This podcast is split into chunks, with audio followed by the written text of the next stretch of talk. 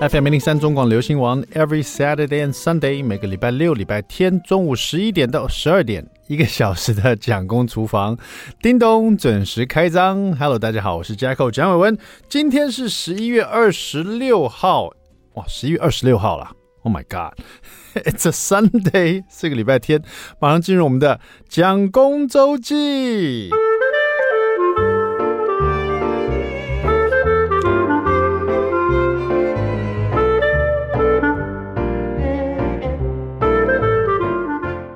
我下次来录音就已经十二月了，哇，只剩一个月了，就要跟二零二三年说再见了。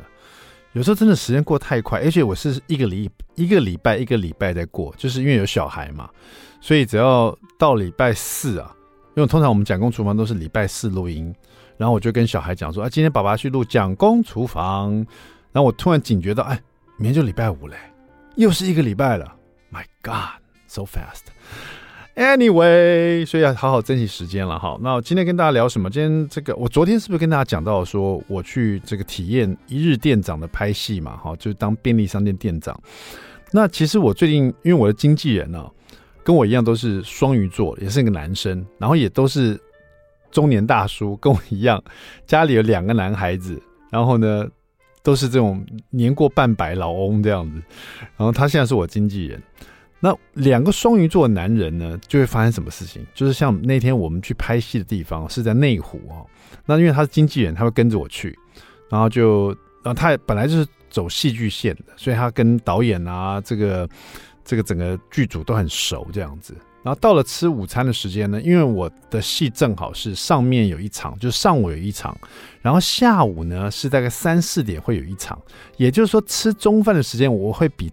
大家特别的长，大家可能吃完中饭就开工了，那我可能还要等两餐两三场戏，所以中间会等个两三个小时这样子，没事干。那我就跟我经纪人说，哎，干脆我们不要吃剧组准备的便当啊，而且那天剧组因为我们在便利商店里面嘛，大家就决定说，大家不要吃便当，大家都吃便利商店的东西，就比较新鲜一点，因为大家吃便当也吃腻了哈，大家就才便利商店这么多各式各样便当，它就是微波，所以那天。大家大排长龙在弄微波炉这样子，然后你在外面就很多人普通人经过就想说，这里面在干什么？不是说今夜不营业吗？怎么这么多人在热便当？哦，anyway，我就跟这个经纪人讲说，我们去外面吃吧，哈，那里面小小的便利商店挤了这么多人哈，灯光组、这个导演组啊、道具组、美术组，反正都是人在里面哈，所以我想说，我们走吧，我们去外面吃。那双鱼座的人是这样，就是我们呢喜欢做事没有计划。喜欢做事没有头绪，就像无头苍蝇一样。所以，我们两个双鱼座的老男人呢，想要吃什么，我们先我们也不知道，我们就往前开吧。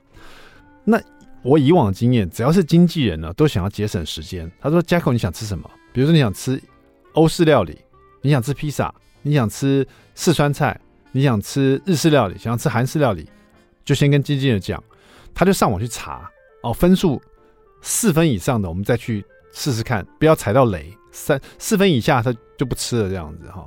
我以往经验都会这样子，哈，都会先查好，然后让我挑，然后我们再开车去这样，因为毕竟会有一个路程嘛，哈。可是呢，这位双鱼座的经纪人他跟我一样，我们的个性就是，哎，往前开看看有什么东西，因为这一区我们也没来过嘛。内湖区我们拍戏地方也是比较偏僻一点，我们往前开好了，然后可是他他也会知道他前面有什么有什么，然后我们就一直往前开。我们就这样一直直直开，要开开开开开到后来，就快上高速公路了，也没有什么好吃的东西。大概这一条路从头开到尾，已经开了大概八九分钟了。以开车来讲是蛮长的了，你知道，十分钟左右。然后我们就说，哎，还是绕回去。我们再绕到刚刚有个大的十字路口，我们这次往左转试试看。然后他说，好好好，我们往左转，左转看看有什么可以吃的。我们就再开回去，又开了三四分钟，开回大的十字路口，转弯。然后往这条这个方向走，直直走下去，啊，又又开始走。然后我们就我说我看左边，看他看右边，两个老男人一个看左边，看右边，看有什么可以吃的。然后各自心里都有一个想法，说自己想吃什么，也不说出来。可是我可以跟你确定说，双鱼座的人是这样，他其实心里也不知道自己想吃什么，所以我确定他也不知道自己要吃什么，只是看的感觉，你知道吗？就是看看左边，看看右边。不想吃这个，这也不要，所以两个都没有讲话，这一路上一直开开开，又开了十分钟，开到就觉得好像前面没什么东西了，你知道吗？没什么店了，我想，哎、我们要不要再开再开回去？我们刚左转，我们这是右转试试看。他说好，我们再右转试试看好了。我们就开右转，哦，又又开原来十字路口，然后右转，然后就继续往下开这样子。讲到这边呢，我相信很多不是双鱼座人就快抓狂了。就是我们吃个饭呢，没有一个准，不知道吃什么，已经花了二十分钟、二十几分钟了，然后也不知道自己想吃什么东西，就是在路上看这样子。我就我就忍不住跟我经纪人讲说：“哎，我说要是这时候我那个蒋夫人啊，就抓狂了，就是你在干什么，浪费什么时间呢？而且你就算这样浪费时间呢，到最后也是踩雷，因为你。”找终于找到一个，你知道，就是将就点，就吃这个。已经开了三十分钟，我就吃这个好了。然后进去一吃就踩雷这样子，那还不如好好的在 Google 上找一些评分高一点去吃这样。然后我的经纪人说：“哎、我老婆也这样说。”哎，我说：“我说他们都不了解。”我我经纪人就仔细听我说：“我说他们都不了解。我们有时候需要一点这种探险冒险的精神，这样感觉生活才有趣嘛。”哇，他立刻点头称好，他说：“对，我也是这么觉得的。”两个双鱼座的老男人就完全认可对方，你知道吗？太好了，就称赞对方，这样对的，我生活就要有乐趣。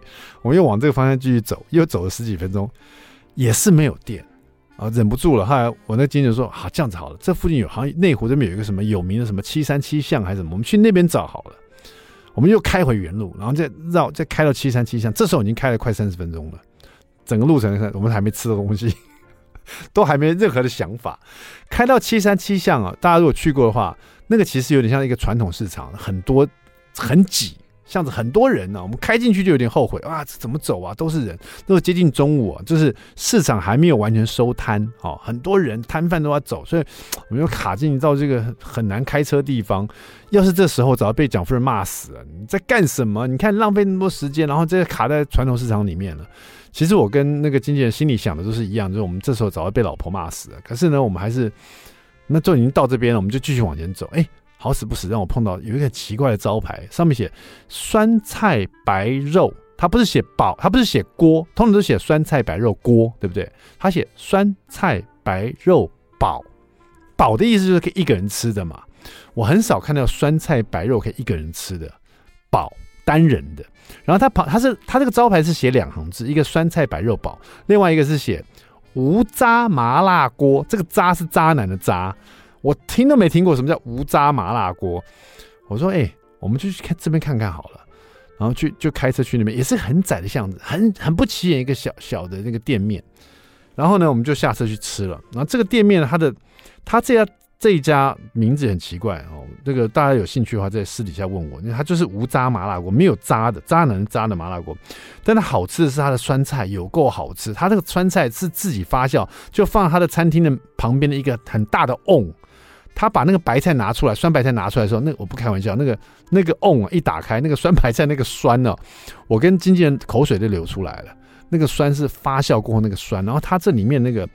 里面不管做抄手也好，或者一些重庆的辣小呃面条啊、小面啊，还是一些很奇怪的东西，比如说什么嗯、什么什么什么双双豆面啦、酸辣面啦、包面啊、重庆小面啊、肥肠面啊、泡椒肉丝面啊，就是就是我要的，就是我要探险找到的东西，不是平常的，不是连锁店会有的，不是那种一般每天吃到的。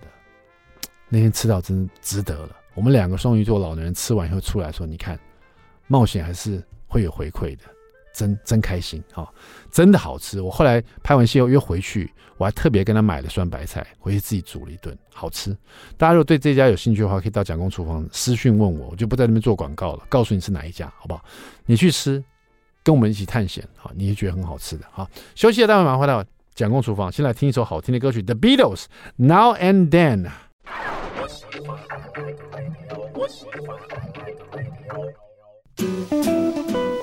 FM 零零三中广流行网蒋公厨房，我们回来了，我 back，我是家口蒋伟文。第二段第一个单元，蒋公来说菜。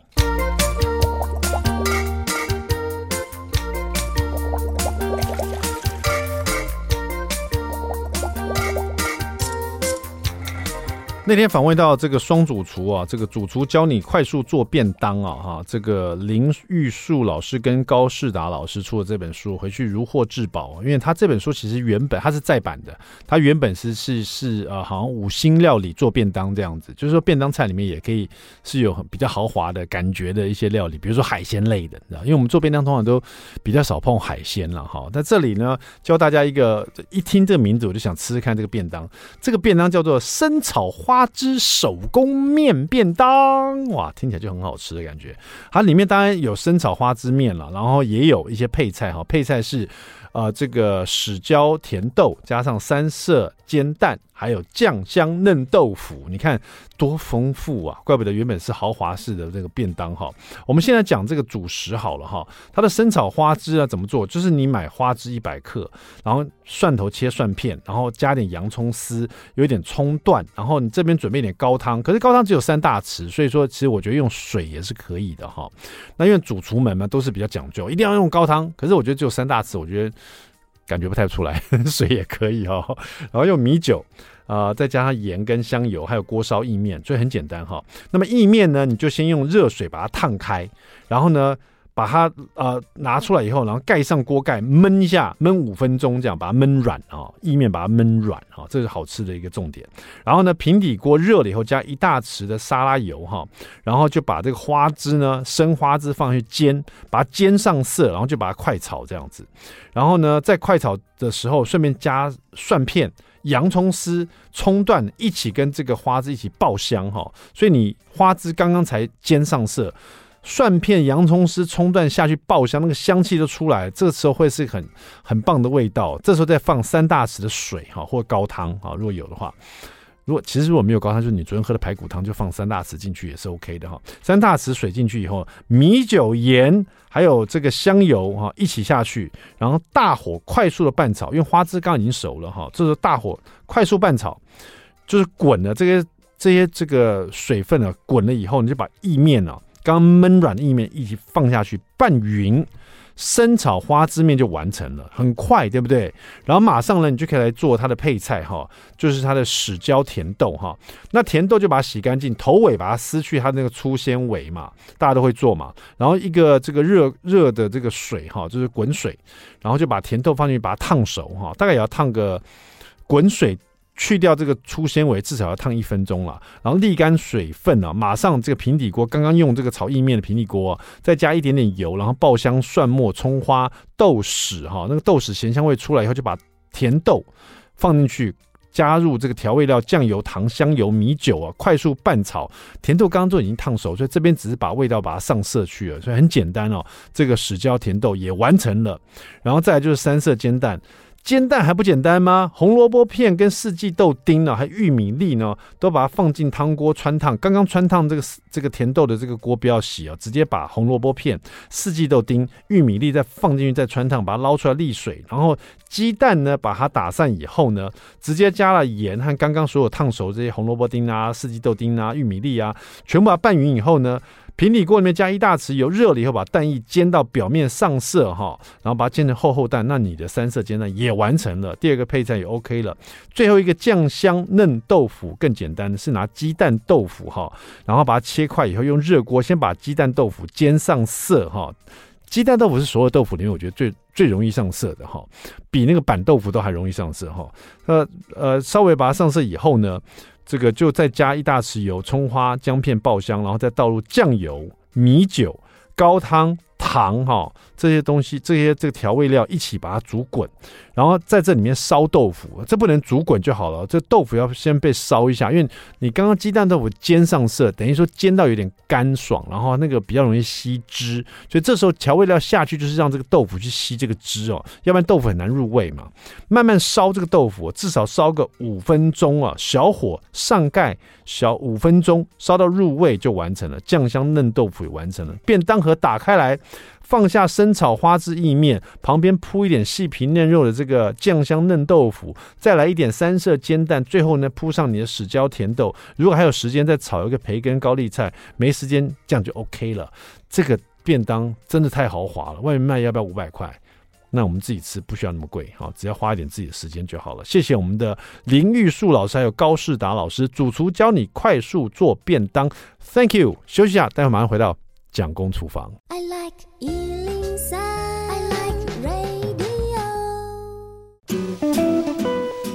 FM 零三中广流行网蒋公厨房，We're back，我们回来了哈。你的小孩是不是也在这个学校吃营养午餐呢？还是你也是一个营养午餐的业者呢？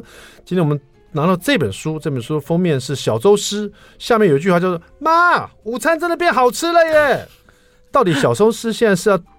卖营养午餐，还是 他是要让营养午餐业者变得更厉害呢？这一本小周师让料理变好吃的神奇秘籍，让我们欢迎小周师周维民。嘿，伟文好，听众朋友大家好。是的，这个小周师，你现我刚没讲错，你现在变营营养午餐业者了。哎、欸，我我在里面工作了，我我对我还没那么厉害，对对对，我是，是对。你在里面工作的意思是什么意思？呃、欸，其实应该说，在大概一年半前，然后就是我被我现在老板他找我去他们公司演讲。那后来他跟我说，哎、我演讲完之后，他觉得公司的厨师想法有改变。那后来他就问我说，愿不愿意进入团膳这个产业？对，那我就觉得，哎、因为一般人都觉得营养午餐很难吃，那我想说，哎、欸，那我来试试看，如果我可以帮助营养午餐变好吃，那是不是也是功德一件？哦，这本书很特别，因为这个通常我们书里面的这个或者是封面一、嗯、些这个推荐的人都是比如艺人啊、料理家啦。这本书的推荐人是 共同惊喜推荐新北市家长联合会荣誉理事长、台北市市政顾问、中华民国餐盒食品商业同业工会，还有戏子国小的校长。是。哇，这真的是跟国小息息相关，就是、跟我们学生孩子有关，孩子有关系的哈。是的，是的。那这本书到底是跟父母在沟通，还是说呃这是给业者看的？就是就如果说我要当一个营养午餐的业者，我可以买这本书回去看。哎，对，其实呃，全台这本书说真的，我觉得我一开始起心动念真的是给业者，因为我真的进入了营养午餐之后，才发现营养午餐真的有很多难。嗯，对，他会。的确，有时候他会不好。你说这个难是难吃的难，还是说？呃，都难，都很就因为它有它有经费的问题，还有它有数量的问题，太大了，时间上的问题，是很赶。对，所以这又不是说客人到你这边吃，做完他热腾腾立刻吃，对对对，你还要送过去那边哦，就是很多很多问题，很多难呢、啊。没错，我曾曾经听过我家长说，为什么你们的菜不会像热炒店一样脆脆清清，好好吃？嗯，人家是炒好马上端上桌哦。嗯，没错。对，可是营养午餐真的很难，就是我们呃，比如说我们公司一个午餐要做给两万八千个孩子吃，哇。那其实像一锅，我们一锅的气锅炉，它煮好的分量是两千人份。是。那所有的孩子基本上没意外就是一个主菜，三个副菜。嗯。扣掉如果当天没有炸物的话，那等于是那个气锅炉要煮八十次。嗯。八十锅次。哇。对，所以它其实它那个，你想想看，就是在那么短时间内，你要拼命的煮，然后是很多时候它的确有可能就因循就简掉了。嗯。对，所以它会不好吃。我说难是难在它的条件很苛。嗯。那它的另外一个难就是。的确，但是有时候我们的赶，那因因为现在又有卫生法规的问题，比如说他就是说、嗯、啊，那你就是一定要中心温度到九十五。对。那于是师傅们呢就把所有的调味料食材全部都丢进去，然后煮到九十五度，OK，好起锅呢就出去了。是。但是这样子它的味道、香气、层次全部不见了。嗯，但是有熟啊。但是它卫生，它卫生有熟，对，就变这样。而且吃的是小朋友，是、啊、他能怎样？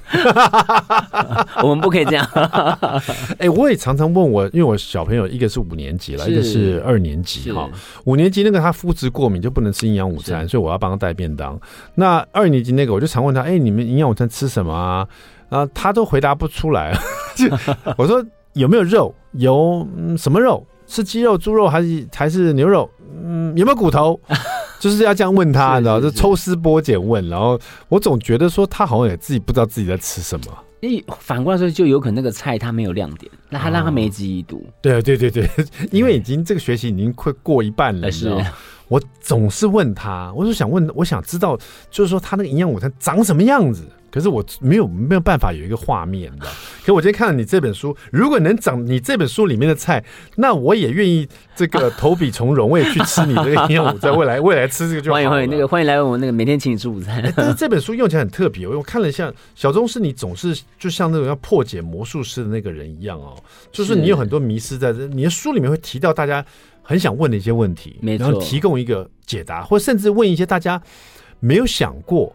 但是你提出这个问题，我发现，哎，这个问题不能不想哎、欸，是，结果你的答案就出来了，这样子。因为真的就是你在深入这个产业，然后了解他们困境，然后又是其实我就觉得好奇怪，哇，每天大家都真的是忙到那个衣服、裤子、袜子全部都是湿的，对，那但是外面的人却又骂到好难听。嗯，就是整个社会氛围，听到营养午餐就不外乎就是不好吃、偷工减料，然后 A 就是 A 钱。其实不是这样子的，其实从业人员真的很辛苦。很辛苦。就像小周是刚刚一提，他他这里面第一个 chapter 就讲到说，他刚刚讲说，为什么老师说这个做的好像这个营养午餐像隔夜的感觉，好像蒸过的便当。刚刚小周是就提到了，是一直要做这么多哈，对，然后他要送过来，然后这个这个也是他们很难，难道叫师傅到现场做给你吃吗？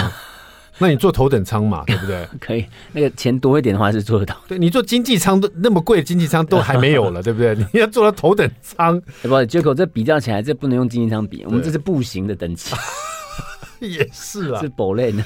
Chapter Two 啊，这个某家长说，我儿子宁愿饿肚子也不吃，你们是怎么煮的？然后这边提到说团这个团扇的调味的技法，是是。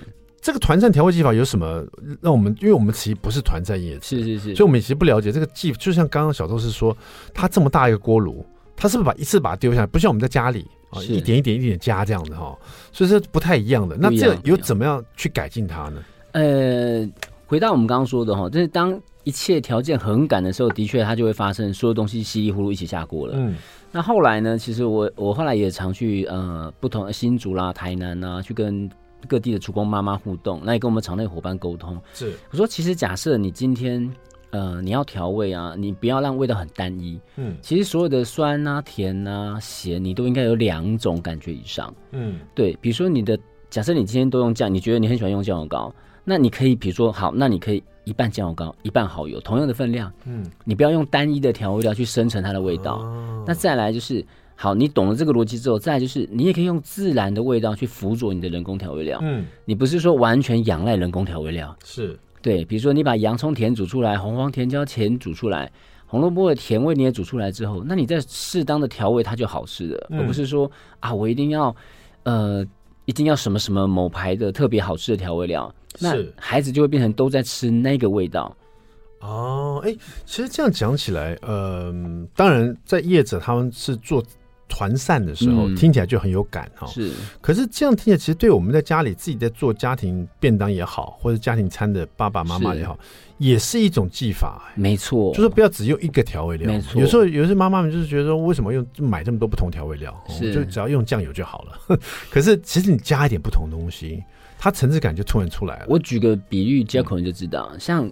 外面的酸辣汤啊，呃，不，对不起，跟着味增汤。味增汤，其实，在那种名店啊，大家很喜欢喝，觉得很棒那种味增汤，它至少用三种味增去混，是，它不会用单一的味增。对，或者是我们吃到名店的蒸蛋，对，你看起来就是蒸蛋，一模一样。是，哎，为什么它吃进去它味道特别鲜哦？它有高汤，它有高汤，它高汤之外，它还会再加调味。是，所以我们看我们外面的一些，比如高级饭店的，它的做的料理，它有勾芡，嗯，它为什么它勾芡的芡汁跟你的芡汁吃起来感觉就不一样？它肯定用高，它肯定是母鸡汤。去勾的芡呢？是啊，是啊，对，你可能不是啊，他有加金华火腿在里面勾的芡啊，你没有啊，就是差那么一点点，吃起来就是天壤地别。没错，那这个只是一种想法或者一个技法，你知道了，你这加点东西也不用很昂贵的东西，没有错，它的味道就出来了，手边能用到都行，哎，就是这个概念。所以慢慢慢慢，你就对这本书《小周是让料理变好吃的神奇秘籍》了，这本书轮廓你有了。待会回来，我们把骨跟肉都告诉你，别走开，马上回到蒋公厨房。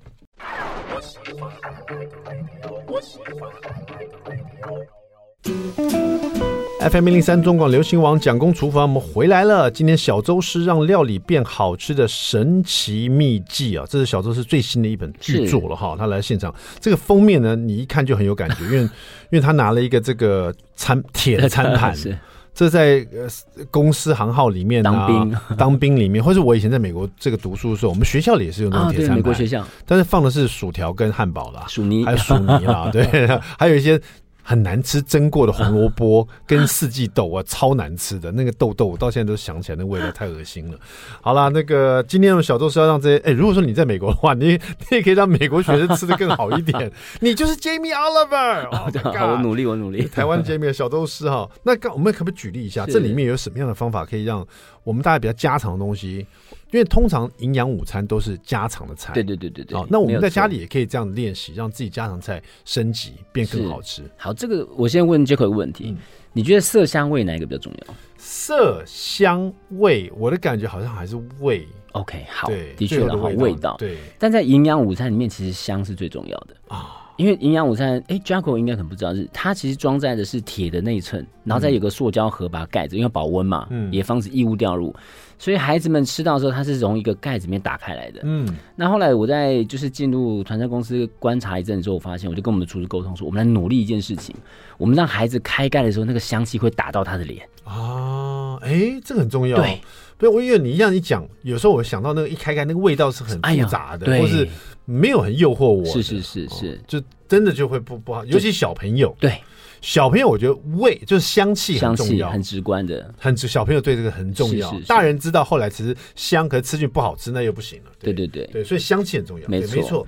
那我举个最简单的例子，后来就是像这一道呢，就是香喷喷，比较香了哈，比较像黑胡椒猪肉呢。对，它其实呃只是名字取比较可爱了。但它的逻辑就是一般的黑胡椒猪柳，嗯，那我们黑胡椒猪柳它的香气有三个元素是很重要的，嗯、奶油、黑胡椒跟蒜头，嗯，没错，这三个最重要。是是是。那一般在做这个料理的时候，通常都会在前面就把它处理掉了。哎、欸，比如说有人甚至用奶油炒大蒜，说哎、欸、这样比较香。对。那那个黑胡椒也会炒，对对，诸如此类。那后来我就跟我们的厨师沟通说，来。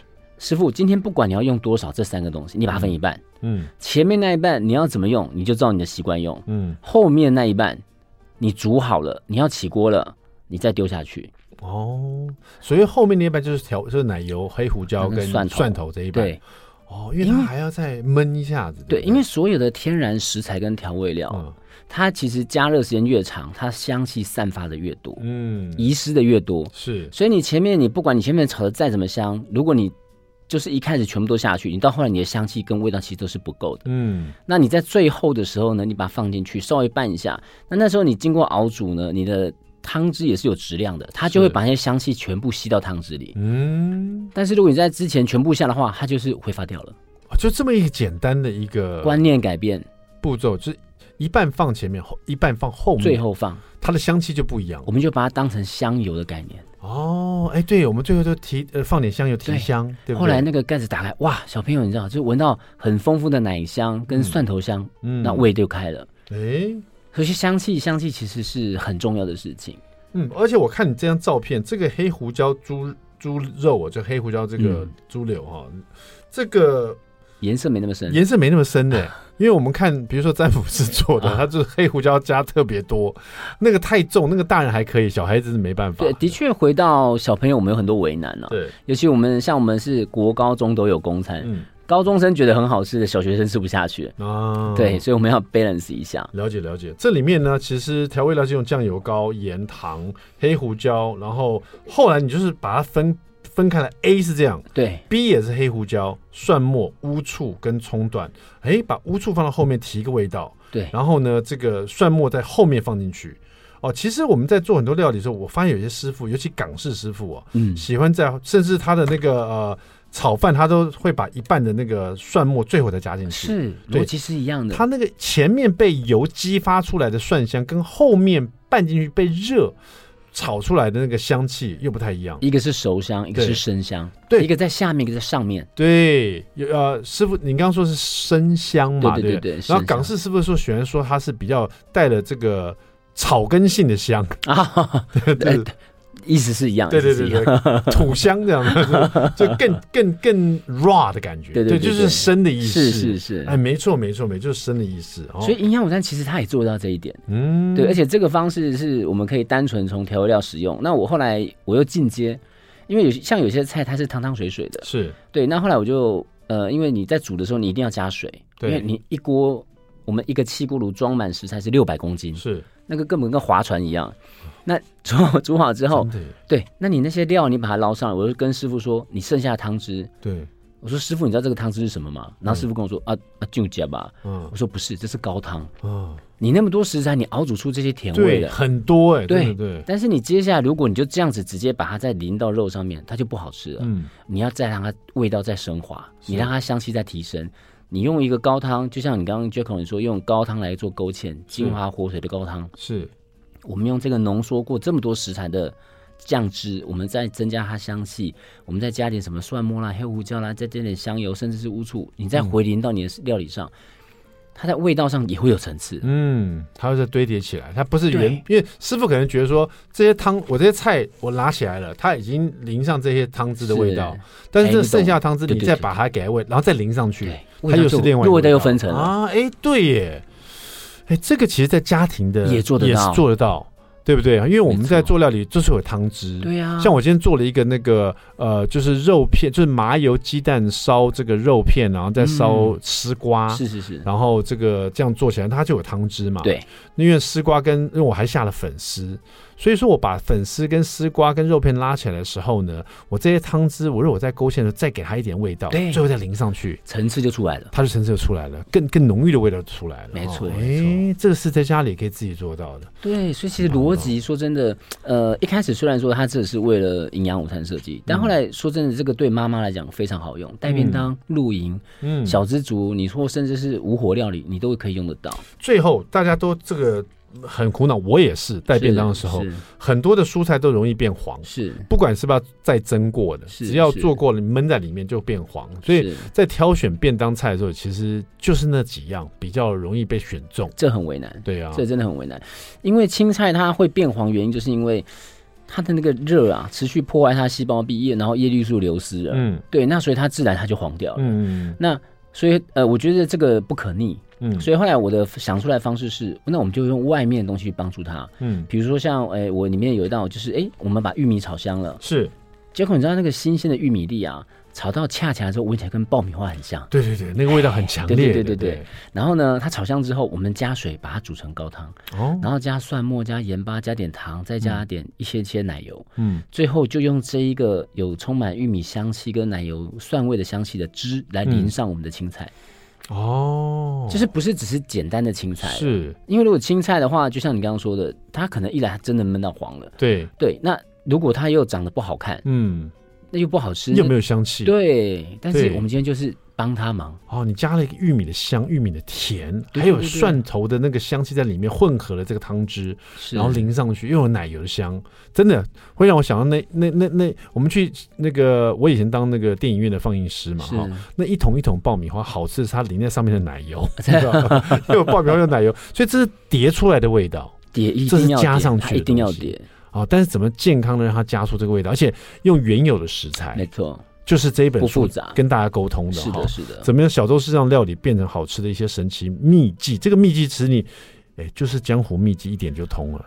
对，对，这个就像嘉哥，我刚刚发现我们在聊的过程中，你有没有发现我一讲你就哎，我可以这样子做？对，对，对，对，对，逻辑都都是在那边，但是一点就通了。小周是一直扮演这样的角色，太厉害了哈！没有没有不敢，没想到这个营养午餐也正是我现在很重视的一件事情，我又可以学到了。哎，小周氏午餐真的变好吃了耶！休息一下，待会马上回到蒋公厨房，别走开。I like 103, I like radio. FM 一零三中广流行网蒋公厨房，我们回来了，我是 Jacko 蒋伟文。今天我们这个厨房里请到小周师，小周师是让料理变好吃的神奇秘技。今天翻开这一页，这边是黑椒烤鸡排，鸡排也是营养午餐或是便当盒里面最常出现的，是 Top Three。好，但这边我想跟大家沟通一个观念，就是其实营养午餐呢，它已经很难、很累、很忙了。嗯，所以其实我也不希望我的从业伙伴们太累。嗯，但是这边呢，用这个可以跟大家去解释说，我今天这个鸡排跟哪里不一样？其实外面的做法配方，我相信大家都有，但是我们做一件事的改变，它就会彻头彻尾的不一样。嗯，我们在鸡排进去烤的时候呢。呃，下面不管你有没有铺或者是烘焙纸，或直接放烤盘，我的做法是我先放蒜头，嗯，再把鸡排放上去。哦，你把鸡排当盖子，哦，你在加热过程中，蒜头的蒜香它就跑到鸡肉里面去了，嗯，然后因为你当盖子嘛，所以它不会超微搭，是，然后到最后孩子吃的时候，就是一来它一咬，哇，有层次，外面有你原本黑胡椒酱汁烤出来的香气，但咬到里面又有蒜头的香气，是，其实。我觉得就是我们很努力的在试着从很有限的条件，然后很普通的食材，然后去做出不一样的感觉。嗯，因为可能在家里的话，大家可能就是撒一些盐啊，撒一些黑胡椒去这样烤，或腌一些汁这样子哦。但是这样做法在家里可以做，下面铺这个蒜碎，蒜碎蒜片，然后你把它盖住，对，那有点像我们在蒸鱼的时候，下面铺那个姜呃姜片跟葱段，没错没错。最后虽然是不使用，但是呢，它香气就就跑到鱼肉里去了哈。对啊，这个蒜碎到最后还可以用的，因为它是烤鸡排嘛，是对不对？它最后还可以拌在上面哦，也是一个很棒的一个方法。其实这个真的是一个想法，一个一个观念，没错。这个观念就是用原有的东西，可是改变一点做法，或者或者这个顺序不太一样。我到后来去跟人家上课的时候，都说千万不要记我的配方跟比例，嗯，那是假的，嗯，你要记住逻辑。啊，记住那个他的理，他的他的逻辑是怎么回事？对对对，有这个这个逻辑，就是买这本书，练习这个逻辑，把它内化。呃，拜托务必，对，再把这本书摆回架上，那你忘记以后再把它拿出来再看一次，再训练一下这个逻辑，再把它内化哈，那么就会有人跟你说：“妈，爸，午餐真的变好吃嘞。”谢谢我们小周师，不会，谢谢 小周师让料理变好吃的神奇秘技，你必须要有这本书哈。这尤其是我们这种爸爸妈妈们，加油！OK，小周，谢谢，不会，谢谢嘉口，谢谢大家。讲什么？我们下次再见，拜拜。